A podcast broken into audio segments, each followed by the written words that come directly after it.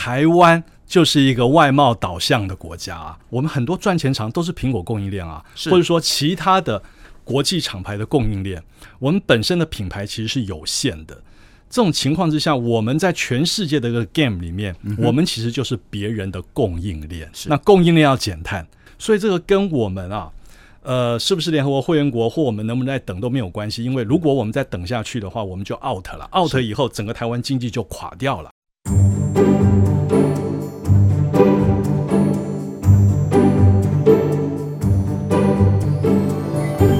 欢迎收听我们的岛 Podcast。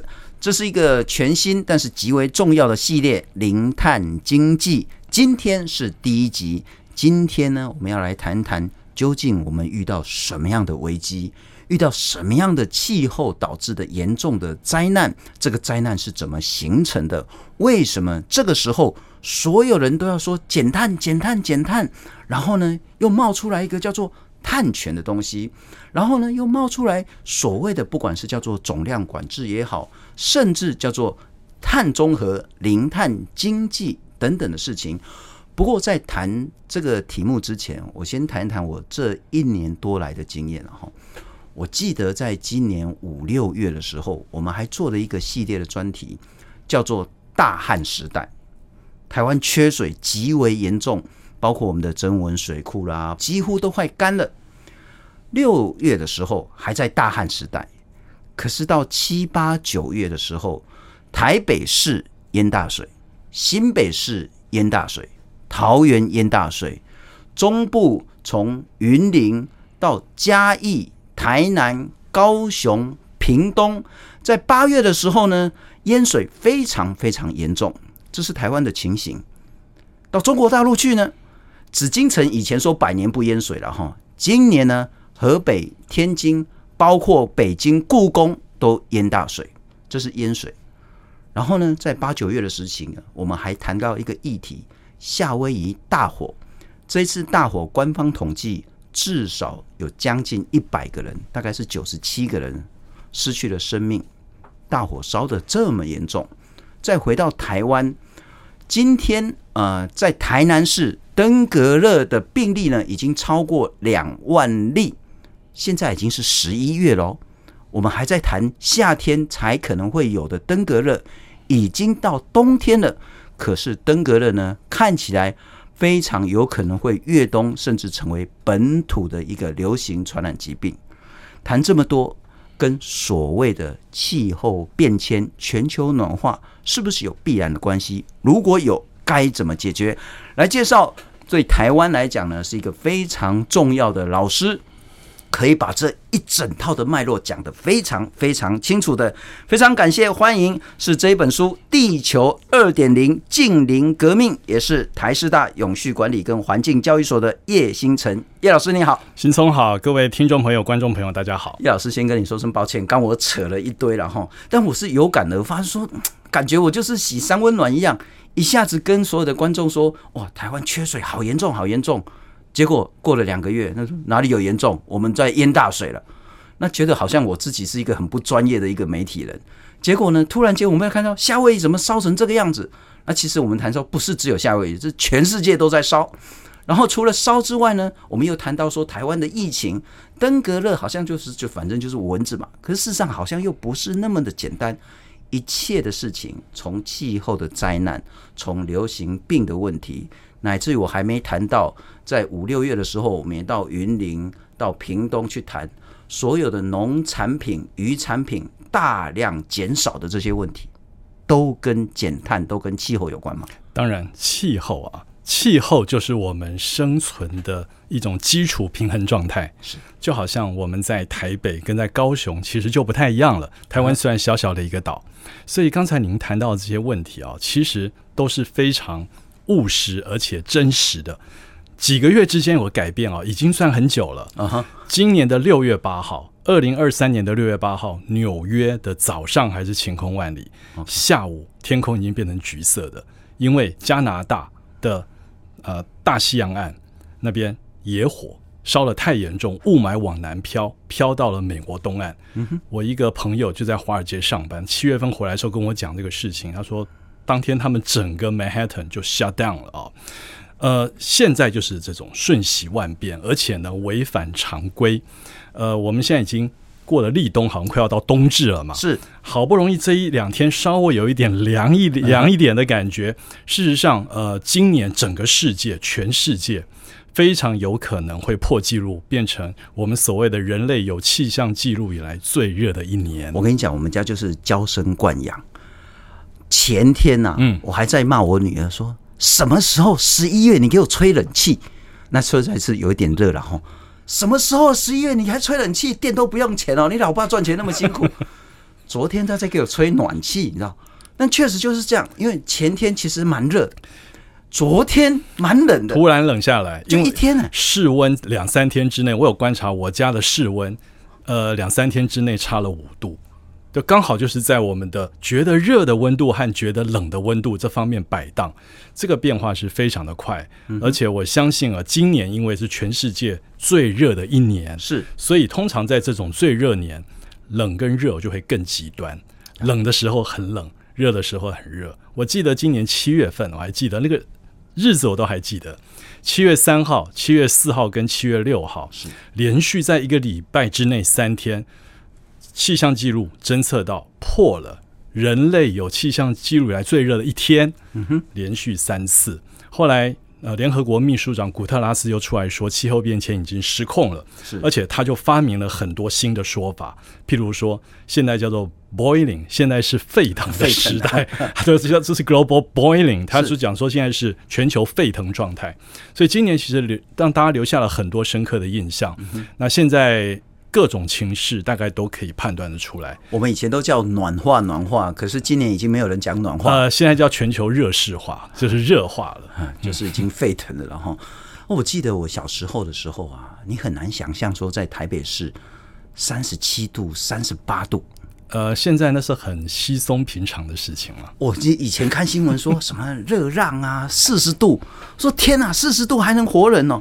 我说实在，可能我们有生之年很快看到台北市四十度。呃，其实蛮有可能的。说实在，我要跟各位说，如果台湾不是一个岛的话，早就早就四十度了。我们因为有海风的调节，所以我们算是幸运的。那台北当然它是一个盆地，所以台北在夏天会比高雄还要热啊，因为它是一个盆地。但就如果我们不是一个岛，没有调节的话，我们应该早就超过了吧？因为在这个纬度啊，嗯、甚至各位也知道，日本东京。都会超过四十度啊！是，那我们其实可以慢慢的去判断，未来超过四十度呢是指日可待。嗯、那我还记得二零一六年的一月，当时有来了一个霸王级寒流嘛，是台北市那时候还下过雪。以后这种热的时候很热，冷的时候很冷，以后就会慢慢的习惯，而且以后我相信大部分人的家里，至少在北部是冷暖气应该都会有了。我其实上礼拜去录《谁来晚餐》，有一个很要好的朋友，他因为抗争，他常年已经住在街头住了十六年。我说：“拜托，你可不可以有一个断点？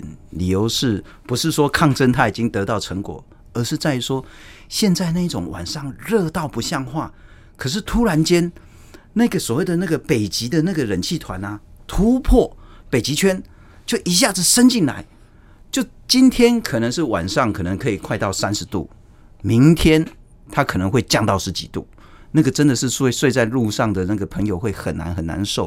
不过谈谈叶老师这一本书了哈，您的标题叫做那个《地球二点零》。我记得很久很久以前，我们还在谈说正负一点五度 C，但现在已经没有人在谈一点五度 C 了。呃，现在应该这样了。我还记得应该是在二零零七年的零八年那段时间，当时我记得高尔有出了一个影片，叫做《不愿面对的真相》嘛。是。后来陈文茜也拍了一个片子叫《正负二度 C》，我记得是这样。那其实当时我在思考这部书的标题的时候，想到一个 Earth。二点零，那个概念有两个意义，一个是当时大家就在想说，我们升温可以怎么样，不要超过两度 C，呀，所以那是一个门槛。当然现在已经降成一点五度了，OK，现在两度 C 那个已经是很宽了，现在是一点五。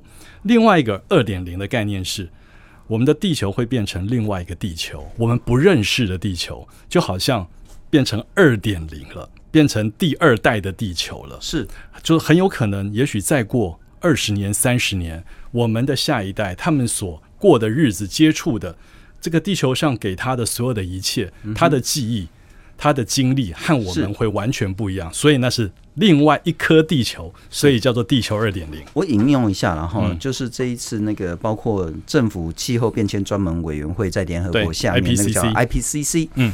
那这个名称我觉得不是很重要，IPCC 或叫 AR6，就是第六次的评估报告，这个都不重要。重要是说，联合国透过这个气候的专门委员会跟大家讲说，现在的全球暖化，我们已经接近不可逆转。以前还想要逆转，还有机会，但是现在是接近已经没有机会了。那个叫做 turning point 嘛，几乎已经快到了。我讲一个数字啊，呃，那个数字因为我们看不到、感觉不到，所以我用说的。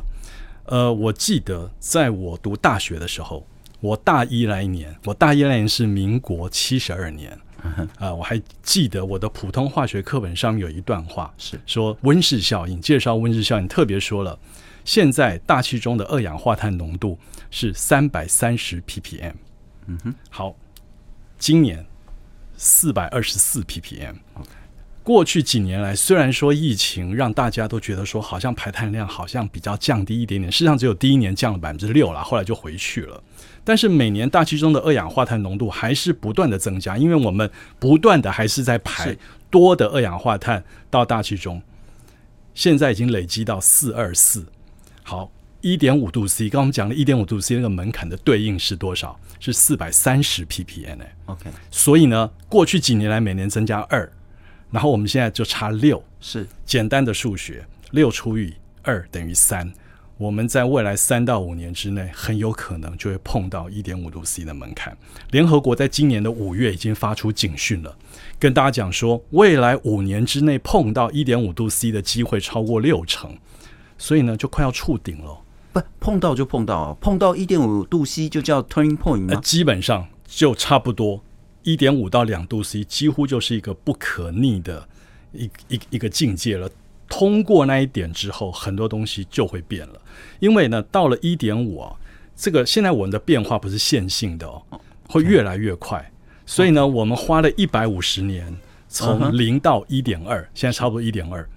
再接下来的零点三，可能就花一点点时间；再接下来的零点五，就花更少的时间，就是说越来越快的。所以呢，已经接近失控的边缘，这是真的。不过我看那个叶老师这一本，真的是那个收获良多，如沐春风。然后这真的不是广告，因为也没有拿钱，然后没完全不是业配。可是如果你想要知道说我们现在面临到的地球发生了什么样的危机，面临什么改变，为什么会这样？又该怎么解决？其实这是一本非常重要、非常好、系统性脉络介绍的一本书。但您也有提到，整个地球的历史，其实人类出现也不过是最后、最后那个是大概是几秒钟的时间而已。呃、对，没错。那我想问的是说，我们经过了好几次地球的冰河时期，所谓的冰河暖化、冰河暖化，我们经历了很多次。所以很多人或者现在比较少了，然后以前很多人说。啊，那骗人的啦，唬烂的啦，那什么气候变迁，然后全球暖化？它就是一个大自然、地球的一个自然变化而已。啊，这好像是说一场骗局，骗大家要所谓的那个开发中国家不能开发，然后保障那些已开发国家的权利啦，根本没有那么那么严重。怀疑论的这些论调还存在吗？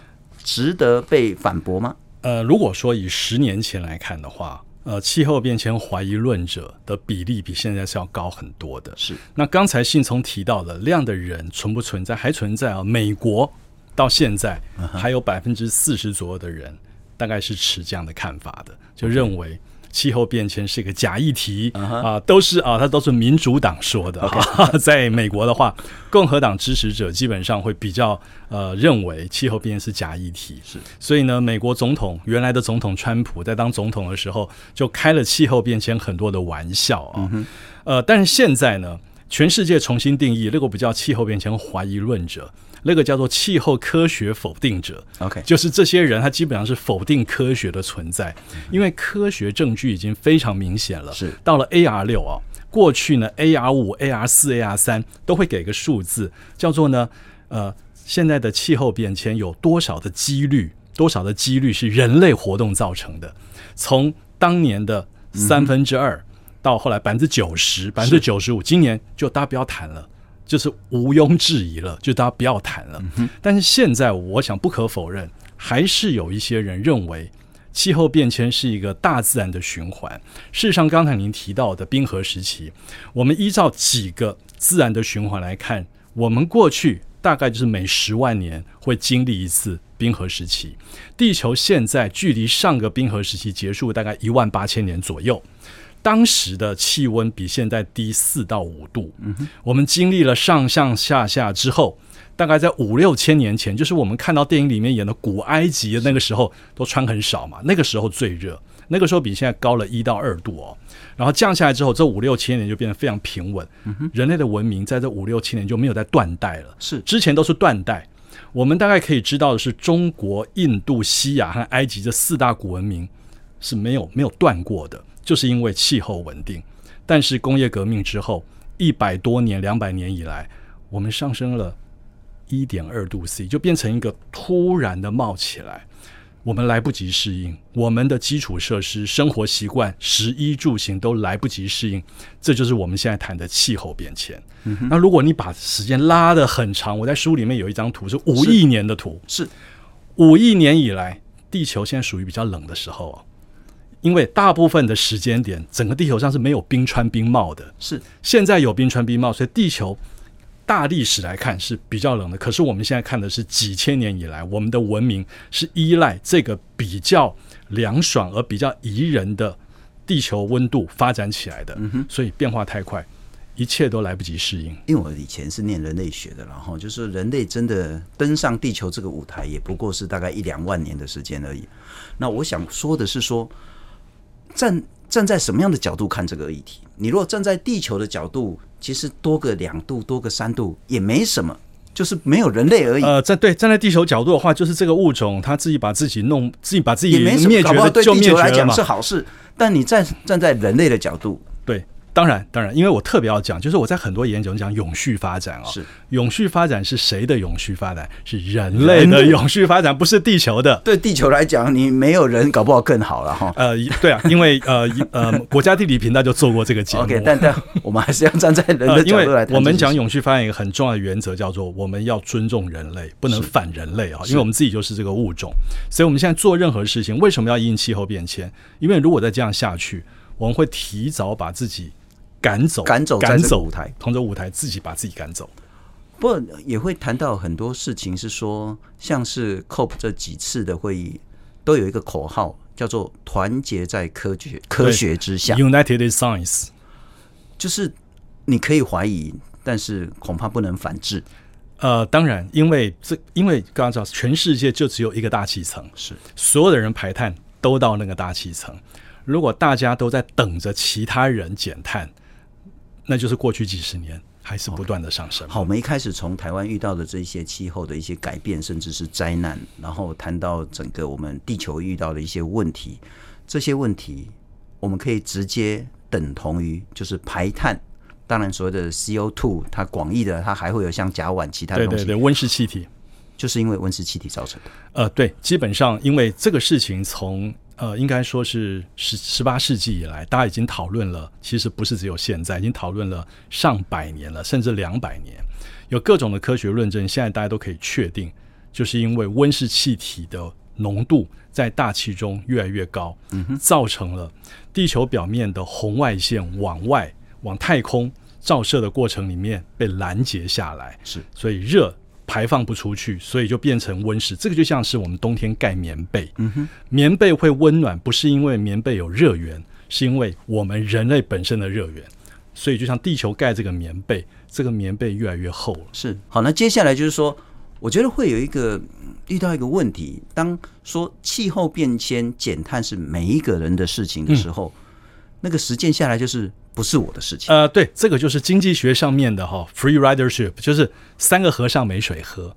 哎，呃，这个环境是要大家共同维护的，哎，就是没有人维护。大家的责任，所以是别人的责任。所以我们就会遇到这个问题。我们其实，在台湾当中，那我又不是联合国的会员，联合国对我那么不好，我干嘛要遵守他的什么那个巴黎协定啊、京都议定书啊，关我什么事情？然后再来就说啊，那个减碳减碳，那个是国际间的事情，跟我也无关。好，现在说好，那我 CBAM 跟你有关了吧？你要卖到欧盟说，哎，我卖美国跟我也无关。呃，欧呃，美国也快要有了，但是就是说啊，那是企业大老板的事情，跟我也无关。我想问的就是说，我们现在陷入一个。好像感觉得到，但又不是说真的说啊，已经所谓的人或者我要死掉的这个危机感，说跟我有关，可是好像跟我又没有那么大的关系。我该如何理解现在我们遇到问题？呃、我我我觉得。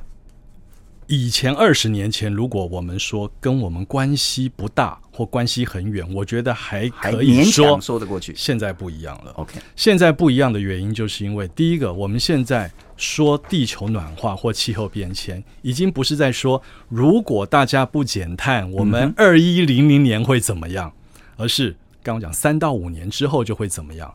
二零一九年，英国和欧盟宣告气候变迁是紧急状态。是。已经不是看门诊治慢性病哦，是加护病房了。嗯哼，随时不小心就会死掉了，已经到这个地步了。所以呢，现在全世界都加严管制气候变迁，管制碳排放。所以呢，从二零呃，从二零二一年的 COP 二十六是当年通过的格拉斯哥气候协定里面所规范的，比方二零五零净零排放，还有二零三零年全世界的排碳量要降低比二零。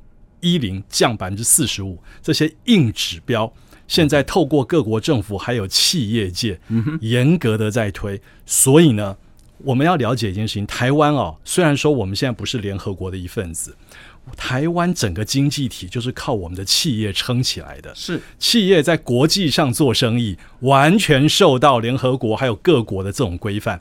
如果我们不减碳，如果我们没有达到这个要求，这些公司是做不下去的，没错。譬如说，苹果供应链，啊哈，Apple，我们现在看到的 iPhone 等等里面的晶片，台积电生产的，里面的载板，台湾的 PCB 的产业生产的，那这些公司工厂，它基本上因为呃，苹果在前两年宣告，二零三零年它的整个价值链供应链要碳中和，是，他就写封信给所有的供应商啊，你你要碳中和，不然。你就离开我的供应链，那个意思是什么？苹果说好，我二零三零要碳中和。那你台积电，难道你要说大量的排碳，还想做我苹果的生意吗？那就不可能啊！所以台积电去买绿电了，啊，是那所以就一个说法说，绿电都被台积电给买走了，因为它的压力特别大啊。那所以这个事情就是玩真的了啊！因为我在环保界也二三十年了，也还蛮久一段时间了。以前啊，环境界在说什么东西啊，很多的。企业都觉得，哈哈哈哈，你说的有道理啊，但是压力没有不直接。现在现在不但直接，而且是生死存亡，已经不是会被开罚单，而是可能公司做不下去。现在不是说你可不可以晚一点减碳，或是要增加多少成本，而是说你如果不做好减碳的话，你就 out。对对，现在是这样，现在破产了。以前啊，比方说现在讲的什么企业社会责任啊，或者说企业永续 ESG，以前是做的话对公司形象有帮助，到后来是如果做的话对公司的营收也许会好一点，不做不会怎么样。啊哈，现在是如果没有做好的话，可能就 out 了。现在是不一样的，以前是做了。加分，现在是不做 Okay. 可能会死掉。好，那叶老师，我们接下来要谈一个很核心，但是有一点敏感，可是我觉得非谈不可的，就是台湾自己的能源。嗯、对，因为我们刚刚谈到说呢，现在其实大家都在谈二零五零年，全世界希望达到碳中和，要净零，净零排放。啊，中华民国政府也说好，我也二零五零年我也要净零。对，但是我们落实到台湾整个能源使用。我很清楚，这几年下来，不管是在桃园早教的争议也好，其实我们在谈的并不是近零减碳这个概念，我们谈的是空污的概念。因此，我们在谈的说，我们燃煤要改成燃气。可是，不管是煤或者是气，其实它都是褐色经济，都是化石燃料，都是化石燃料。我想说的是说，说第一个，我们似乎讲出来的目标跟在做的这种实践，那个落差实在太大。第二个，我们其实，在整个能源的转换，不但没有决心，也没有政策似乎也没有太大的压力。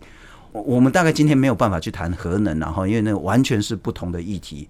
可是很显然，我们现在过度依赖化石燃料作为能源，没有任何改变。我觉得这是一个事实啊。我在书里面有放了几张图哈，这个图要让大家知道，就是说，现在全世界不管是世界银行，或者是说啊有一些资料库，每年都不断的在把全世界各国的碳排放，还有我们每度电背后代表多少碳排放。列出来，分成五等，台湾就是最高的那一等。OK，就是单位的电力，就是每度电是千瓦小时电力，背后代表了碳排放超过五百公克的。当然，经济部今年宣告说，我们现在四百九十几啊，就差不多是五百、嗯。我们在全世界一两百个国家排起来，我们是被排到前二十名的。在这个里面，台湾就是 Chinese Taipei 哦，就是我们是一个。就是一个独立的这个政治经济个体哦，那这个事情其实背后代表很多的意涵。第一个是说，人家就知道哦，我们这个经济体是一个褐色经济体，就是灰电。另外一个是，其实这个影响的不只是我们的整体的碳排很高，是因为我们在节能减碳，大家都会想节能，然后我们很在意说用多少电省多少电。如果我们一度电背后代表碳排放只有几十公克的话，其实我们。不用那么不用那么辛苦哎。另外一个是，现在全世界的碳排放的计算已经进入范畴三了。范畴三就是一个公司的员工的旅行、商业的来往、坐飞机，通通算进去。所以呢，一个公司它从欧洲到台北来，从美国到台北来，他会跟你讲说，我在这个城市住一个晚上，那一个旅馆一个晚上代表多少碳排放？台北的数字是巴黎的好几倍啊。那是因为法国的一度电只好像是八十公克的碳排放，我们是五百啊，所以呢，光这个数字就已经让一些公司会避免来高碳排的地区商务旅行啊。这是以后来大家就会根据这个东西来计算范畴三，所以这个东西它影响是全面的。你那个电的碳排不减下来，别人的就不来你台湾玩或是做生意了。哎，对啊，因为。他来这边，他每天的碳排放都比较高很多。他过一样的日子，用一样的电，是碳排放人家的五倍啊。好，那我再请教，我们现在说二零五零年我们要净零了哈。那说实在，我们之前也检视了一下台湾的一些做法，感觉好像很空洞。我们真的有办法吗？呃，我想哈，我们去年三月三十号，我记得应该是去年三月三十号，国发会公布了台湾二零五零净零排放路径啊。那跟 IEA 跟国际能源总署一样，都是。那个几大部门嘛，从建筑、工业是啊、交通、电力等等啊，这样子放下来，我们就看看到一个事情是，台湾当时那条线是一条直线，嗯、呃，IEA 公布是一条曲线，OK，曲线比较符合经济学原则，就是减碳的话会越来越难减，是。因为毛巾拧那个湿毛巾，水会越来越难拧出来，我们是画条直线。我们是越来越好减，基本上画条直线带就是还没有完整的规划的意思啦，还没有完整规划，但陆陆续续会有更好的规划。但是看得出来有一个状况是，IEA 的全球净零排放路径，在二零四零年全球的电力就要净零排放，是我国是到二零五零年了。就是我们那条直线是到二零五零年，所以我们的电力要达到净零排放，当然有很多的愿景跟规划。呃，说说未来我们的用电会增加一半，变现在的百分之一百五十，但是每度电背后都没有任何碳排放。呃，这个其实要讲起来，要怎么做到等等的，其实不管是企业界，不管是学界，大家都还是有非常多的疑问啊，是因为这事情绝对不是那么简单一件事情。包括全世界，现在大家都知道，大概最认真的是欧盟嘛。欧盟都不见得觉得他们那么有把握，这也是为什么欧盟在欧盟通过了欧盟的这个呃永续分类法之后，因为他们要规范哪些能源、哪一些呃设施、哪些作为是属于永续的环境永续的经济活动。最后他们要通过个决议，把核能发电列为永续能源。是。好，那这个欧盟内部也翻案，那像奥地利吧或德国想要翻案也没有成功，所以它正式通过了。那为什么要这样做？因为他们现在认为二零五零净零排放可能更重要，所以他们配套的措施等等一个一个就这样放进去。呃，基本上我觉得我是学系统科学的啊，我觉得我们看待这整件事情必须把它当成是一个系统，它是一个整体的运作。而不是说了就会发生，没有说了要有规划，最后才做得到啊！是是是是，不过我又回到刚刚那说，好像如果这个减碳、气候变迁是全世界所有人的事情，那一定会有人用所谓的比较保守、谨慎、观望或是侥幸的心态。呃，当然，我就想说，那台湾我们真的有那么大的压力，非在能源，非在所有的地方都有一种彻底的革命转型，然后。导致很严重的阵痛，我们看一阵子吧，我们看个两年、三年、四年，其他国家如果真的都做了，然后我们遇到很大很大压力，到时候再说。呃，来不及了啊、呃！为什么？因为刚我讲，台湾就是一个外贸导向的国家啊，我们那么多的厂商，我们很多赚钱厂都是苹果供应链啊，或者说其他的国际厂牌的供应链，我们本身的品牌其实是有限的。这种情况之下，我们在全世界的这个 game 里面，嗯、我们其实就是别人的供应链。是，那供应链要减碳，那个有一句话，这个叫“就早把人戏了”啊，就是说，苹果对外宣布我要净零排放，那它的大部分的碳排放都是供应链啊，都不是他自己啊，他就回头去要求供应链就好，品牌商可以做这种事，我们就是被要求的那一方，所以这个跟我们啊。呃，是不是联合国会员国或我们能不能再等都没有关系，因为如果我们再等下去的话，我们就 out 了，out 以后整个台湾经济就垮掉了。我举一个例子啊，我最近在念那个，包括说那个宾士，对，宾士呢，他第一次呢去跟那个叫做绿色钢铁合作。那我们知道钢铁，你要炼钢，你要从铁矿砂，就是那种所谓的氧化铁，然后用大量的煤呀、能源呐啊，除了能源使用排碳之外，你这种氧化铁在还原炼钢过程中，本来就会释放极大量的二氧化碳，所以它怎么减碳？它怎么减不下来呀、啊？好，你如果要减的话，就整个制程要改变，原料也要改变，能源也要改变，发电的方式你要从高炉变成电弧炉，通通都要改变。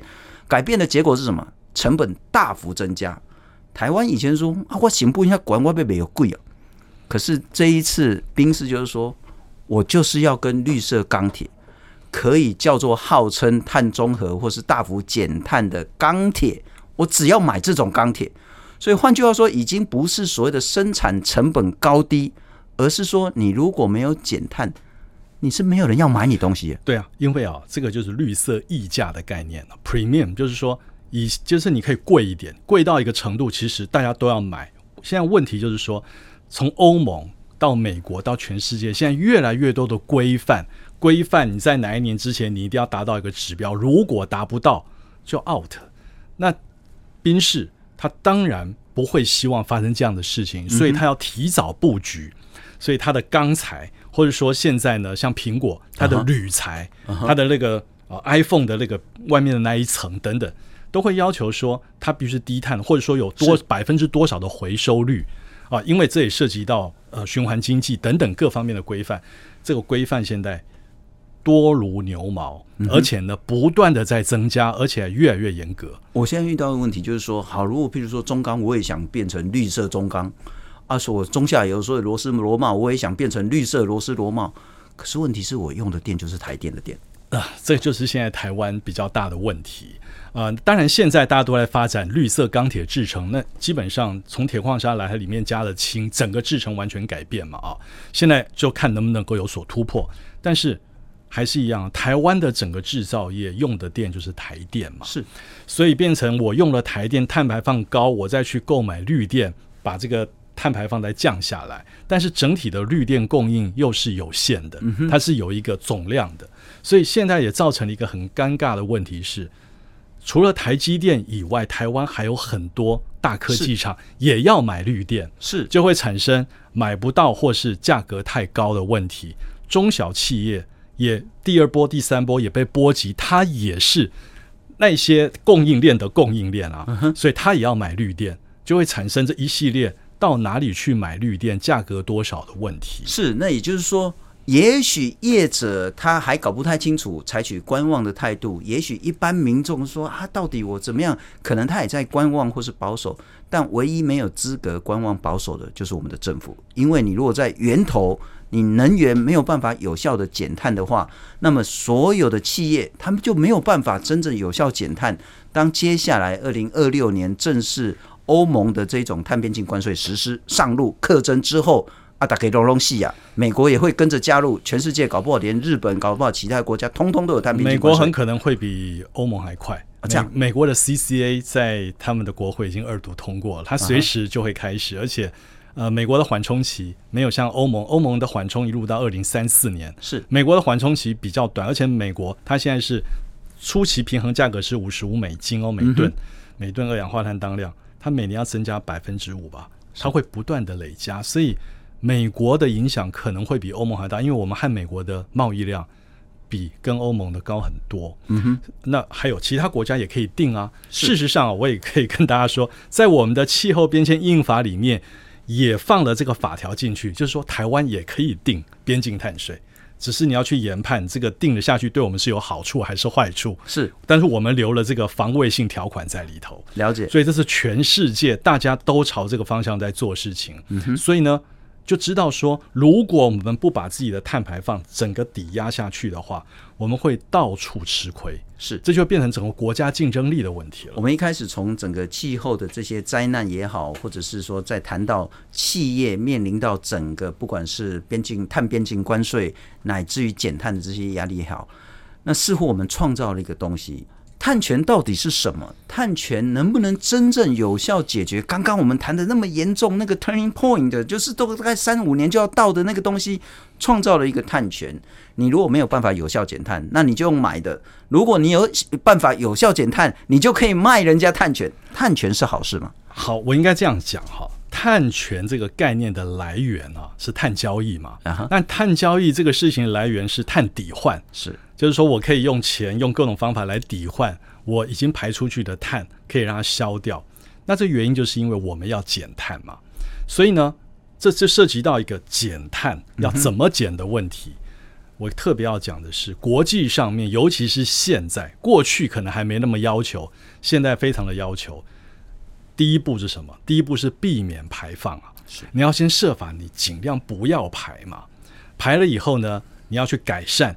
减碳的第一步，改善制成、嗯，改善系统，更换燃料，更换机组等等的，再降，还降不下来呢，就用一些其他的方法，譬如说现在的碳捕捉与封存这些物理上的减碳，把大气中的碳把它吸回来。最后实在没办法，叫做穷尽所有可能性之后，最后呢，用抵换的方式，嗯哼，就是所谓的买赎罪券啊的方式来抵换。这个比例啊，以前没有明确的规范，现在大致上大家都觉得这不能超过百分之十，或甚至不能超过百分之五。你不能说我排了一百万吨，我什么都不做，我就直接去买一百万吨的抵换权，就把它抵换掉了。这个叫做漂绿。好，OK，不能这样做。好，现在我们说最后那一段碳交易，拿什么来交易？在过去有一段时间，在京都议定书的时期，哈，京都议定书是一九九七年通过，二零零五年二月开始生效的。那一段时间，有一些比方清洁生产机制产生出来的，就是碳抵换，我们那时候叫 car carbon credit，嗯哼，或 carbon offset，正式的称呼叫做碳信用，有时候用碳抵换啊，它是抵换的形态出现。那我们去买到量的呃额度，然后用那个额度来。买到了以后来抵换我们排的碳，但是现在的概念又不太一样了。现在的概念因为要净零排放，所以就要求那个额度一定要是真实可以把大气中的二氧化碳温气抓回地表的才算。所以只有两个途径，一个就是呃自然碳汇，用树啊用呃绿碳就绿碳.或者蓝碳等等把它抓回来。Uh -huh. 另外是科技减碳。就比方说碳捕捉与封存等等是好，但是不管怎么样，这个在国际上面的统称叫做 carbon credit，就像我们的信用卡一样的碳信用。那台湾啊很特别，台湾有一个说法叫做碳权。碳权的概念，如果说你真的要说它是 carbon credit 里面的一类，一类叫做排放权。排放权的概念只有在什么市场或什么样的环境之下可以适用？譬如说欧盟，欧盟有一个欧盟的总量管制，它的一个排放总量管制这样的一个规定下面就产生了排放交易系统。一个政府，它先赋予每一个厂商，你今年可以排两百万吨，你可以排一百万吨。那结果呢？你因为你的业务做得很好，你需要排一百二十万吨。你这个二十万吨，你就去跟别的别人买，也许他那个他今年他就啊整修计划没什么订单，他重新调整他的商业形态，他就不用排那么多嘛，你就跟他交易。但是因为这种交易如果说大量的话，就形成一个市场，是这是欧盟的碳交易市场是这样形成，那个叫做强制性交易市场，政府有个强制的行政力在那个地方的量的。呃，市场在过去，像欧盟已经从二零零五年一路运行到现在，已经快二十年了。它也经历过很多不同的阶段。现在的平衡价格大概在一吨二氧化碳当量八十到一百美金这样的一个数字。台湾没有这个制度，台湾现在并没有碳排放的总量管制，我们没有强制交易市场。现在在台湾，我们谈的碳权大概就是国际上的另外一类。叫做自愿性碳权，就自愿性市场。那这个用个比喻，我们知道有个广告叫做“丝丝有两种”嘛？啊，对对啊，碳权有两种了啊，这两种完全不通，那是两码事。事实上，如果我们去 Google 上面，各位有兴趣的话，你去打个 “carbon right”，很少东西出来，那个都是一种俗称或在一些地方出现。还有“碳权”两个字，在中华民国所有法律里面。都找不到，我们的气候变迁阴影法里面也没有碳权这两个字。Okay. 我们叫叫做排放排放排放排放的额度，或者说减量的额度。那在我们的呃环就原来的环保署，现在的环境部过去的这些机制里面，我们有提供一些额度，大家可以来交易作为啊、呃、抵换。比方说我的环评承诺等等的各种不同的做法。那我们如果用碳权这样的说法来形容碳信用，很可能会造成一个误解。认为那是我的排放权，事实上不尽然。可能我买那个额度来是为了要做特定目的的抵换，还有呢，很多的特定的法条或特定的框架，不见得你买到所有的自愿性的那些额度都可以抵换。啊，叶老师，那我们八月才成立碳权交易所呢？呃，对啊，这个很突然了。我能这样讲说，呃，太原交易所成立了之后，现在并没有做任何买卖的实质业务。快要有，快要有。呃，对，现在在现在听说现在是在咨询嘛，因为很多人搞不清楚，所以呢，他们要去做教育训练，让他搞清楚啊、哦。那基本上呢，我觉得大家有兴趣也可以稍微去搜一下，譬如说，大家都知道新加坡有一个碳交易所，好，这个它的中文也是写碳信用。OK。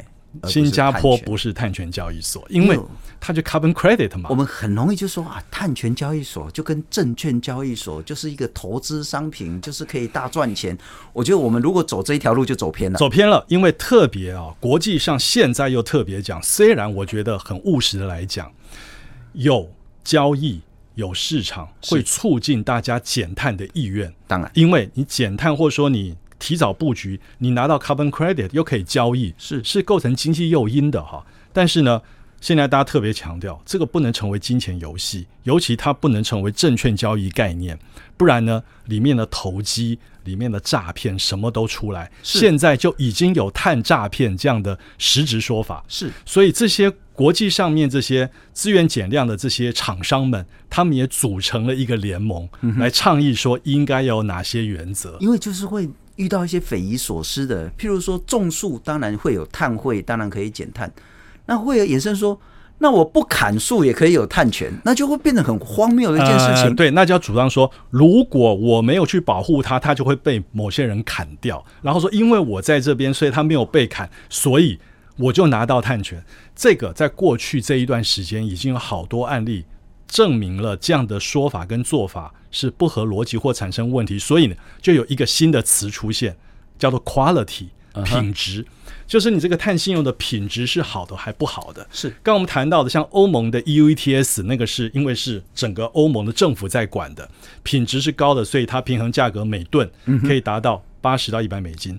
现在如果是用自然碳汇的这种，最近因为这一类的事情丑闻或是问题一直不断的发生，现在的平均的平衡价格两块美元不到，就差别不是一点点，差几十倍。你如果把它当投资的商品，那这当然是有赚有赔。你可能赚很多，但你也可能赔得一塌糊涂。呃，而且哈、哦，如果说我们有朋友将来打算去买这样的碳权或碳信用来的话，注意两件事情。第一个是有些只能买不能卖哦。哦，有些是单向的，那就代替地球谢谢你了。呃，只能买不能卖哦。那另外一个是买来不见能用哦。比方说欧盟，欧盟的 C ban，。欧、uh-huh, 盟的这个边境碳税里面的不能折抵了，不能折抵，不能折抵，就完，他已经跟你讲明了，就不能折抵啊。了解，那总之就是我们对碳权要有一个比较正确的认识了哈。它其实就是提供一个经济诱因，让大家可以更有意愿、更提早去做减碳，而不是作为一种投资性，甚至所谓的那种炒作的商品。好，我们刚刚谈到说，台湾其实我们也跟上国际的脚步，我们也喊出来，二零五零年我们就是要碳中和，要净零。那这个口号讲出来的就要做嘛，吼。那很显然，我们在能源就彻底的转型，确实会遇到一些阻力。但刚我们谈到很多是总量管制的概念，台湾似乎没有做一件事情。我不知道叶老师您，因为您在公部门也很久，我们该这样做吗？做了之后会有一个很大的一个冲突或者是副作用吗？就是我们如果讲，也许一年、两年、五年、十年。我们每年的碳要减个一趴、五趴、十趴，然后这个减量呢，我要平均分配给不同的这些业者，譬如说钢铁业者、石化业者，或者是食品业者、化学肥料业者等等的，我就是定一个总量管制。我不管你怎样，你不要跟我讲那么多借口口号。你今年就是给我减五趴，后年你就是减十趴。透过总量管制，强制性的要求，这个就是现在欧盟的做法哈。但就是说，这里面会有一个行政成本的问题啊，因为呃，刚提到的像欧盟这样去管制，它只能管制那个大排放者，是它不可能连那个小排放者都管，因为行政成本太高。所以欧盟的 EU ETS 的的 coverage 就是它的涵盖率，事实上超百分之四十的排碳量，嗯，但是因为是大排放者，所以是够了。台湾的气候变迁印法里面有这个条款。就是说，我们有要做总量管制、排放交易的法源依据，但是目前好像还没有要做。当然有很多原因，认为说还要有一点时间的酝酿，还要比较成熟。那亚洲地区，韩国已经开始做了，韩国已经做了几年，它就在已经进入那个，然后慢慢的要越来越成熟，要开始。才会走到比较成熟的地步。欧盟从二零零五年开始做，现在应该比较成熟，它也花了十几年嘛。那里面就涉及到，因为我们要去规范每一个嗯哼公司、每一个企业的排放量，这是非常花人力物力，还有管制本身也有成本。那但是我想这是一个未来一定的趋势，是，那就是看我们什么时候要开始。打算这个阵痛期要多久？越早阵痛越早生出来嘛。那这个就是大家的一个决定。但是如果说我们一直停留在自愿市场里面，是去纠缠这个资源市场里面的碳信用或碳权的话，其实这个对台湾的整体减碳来讲意义其实不大。那个逻辑是这样：欧盟是说透过总量管制。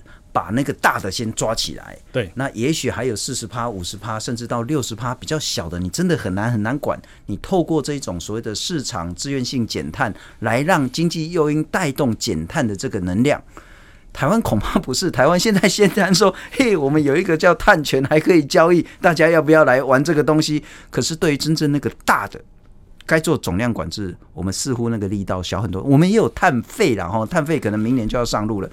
可是那个力道真的小很多，但我要请教叶老师一点是说，其实我本来想问你所谓的企业责任，甚至我们最近这几年一直在谈 ESG，ESG 就是环境、企业整个是稳，还有社会的这些事情。那我感觉起来好像不太需要谈这个，因为其实现在已经不需要谈 ESG，因为是。这不是你的责任，这是你存活唯一的一个东西。所以现在基本上“责任”这两个字出现的机会越来越低了。是应该讲的企业社会责任，就我们一般讲的 CSR 啊，一九五三年就有的概念，到现在已经七十岁了，所以他真的已经退休了。是，我们就看一个七十岁人他已经退休了，所以现在全世界已经不谈 CSR 了。我们的呃金管会在二零二零年就跟大家讲说，从二零二二年开始。台湾所有的企业社会责任报告书要改名为永续报告书。是，所以台湾现在已经没有企业社会责任报告书喽。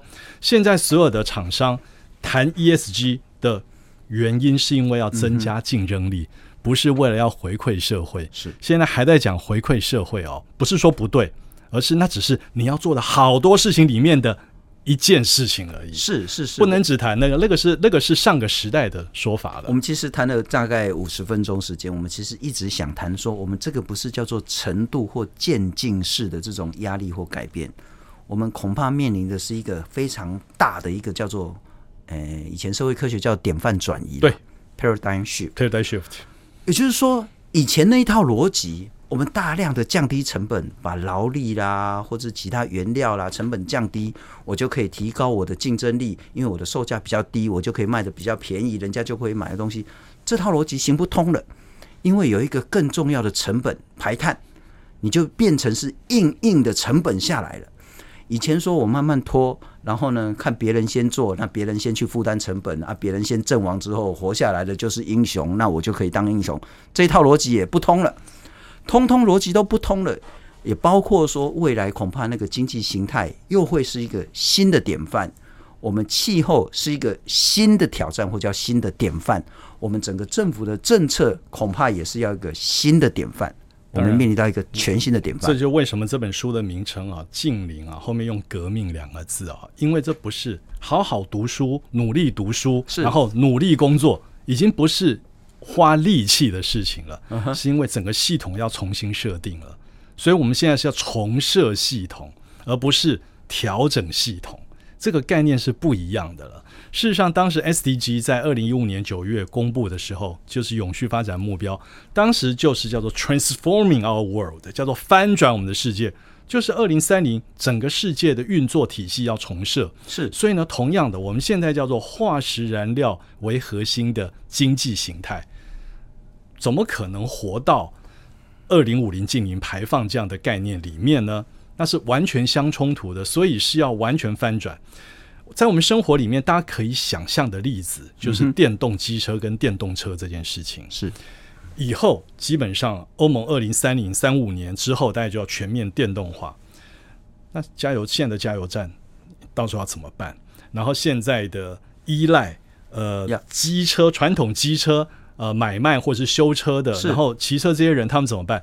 这面临还有另外就产生一个公正转型的问题，因为这些人他可能没有办法那么快适应，所以它是全面性的革命。谈到一个最小最小的，如果你现在高中毕业不想念大学，或大学是毕业不知道要做什么，你想去当那个机车行的学徒，嗯，请教一下，当你出师之后，真的还有那么多的那个加油的油车让你修吗？所以现在如果要去当机车学徒哈，要去修电动机车哦，呀，这就是一个很清楚典范的转移。对对，修电动机车基本上是要对于电脑要很熟悉的，因为它就是一个电脑的终端机啊，是。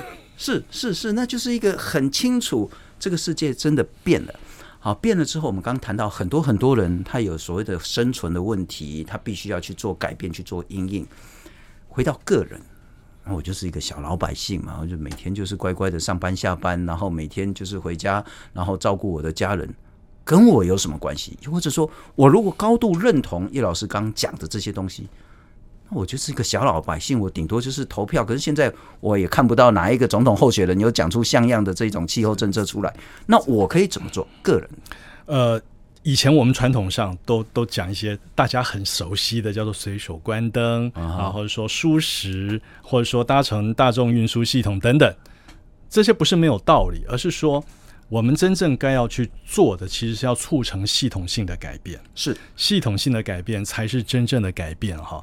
个人的小情小爱，OK，可是要集众人之智。我们刚刚讲 United in Science，嗯，这才会有用。所以呢，我们如果说都改变饮食习惯，要设法可以改变供给端，从我们的需求端团结起来去改变供给端，那才有意义嘛。那我觉得，当然，我想我每个人自己能够做的，就是改变自己的食衣住行最简单的这些生活的内容。嗯，就像我自己啊。我是打算大概再过几年，我的现在的这台车，当它的时间到的时候，我下一个我就会换电动车。我自己带回，因为现在我觉得台湾的电动车的基础设施还不够完善，是充电各方面还有问题，就是说一定会有一段时间不方便，但是大家要慢慢的过渡过去。那吃的东西或是自己的旅行的形态，比如譬如说欧盟现在有一个新的说法啊，叫做这个飞行的羞耻心。就是常坐飞机的人 会觉得自己对不起大家，很多的东西都在改变。那我觉得我们至少可以做的是顺应这个时代的潮流，是慢慢的调整自己的生活形态。那我当然我在之前的著作里面就提到了，我认为大家应该设法简朴生活。是，当然这种东西比较像是一个道德的要求，但是现在它已经慢慢变成，恐怕我们之后必须要这么做了。除了我们自己。能吃素最好，或者是少点肉，多走路最好，少开点车，然后呢，多做一些减碳的工作，然后自己多运动等等的这种自己的身体力行之外，还有一个很重要，我们其实每一个人都可以成为逼迫要求系统改变的一个重要力量，包括说食品的供应，包括运输的供应，包括能源的供应，还有一个我们很重要，我们有选票。哎，对。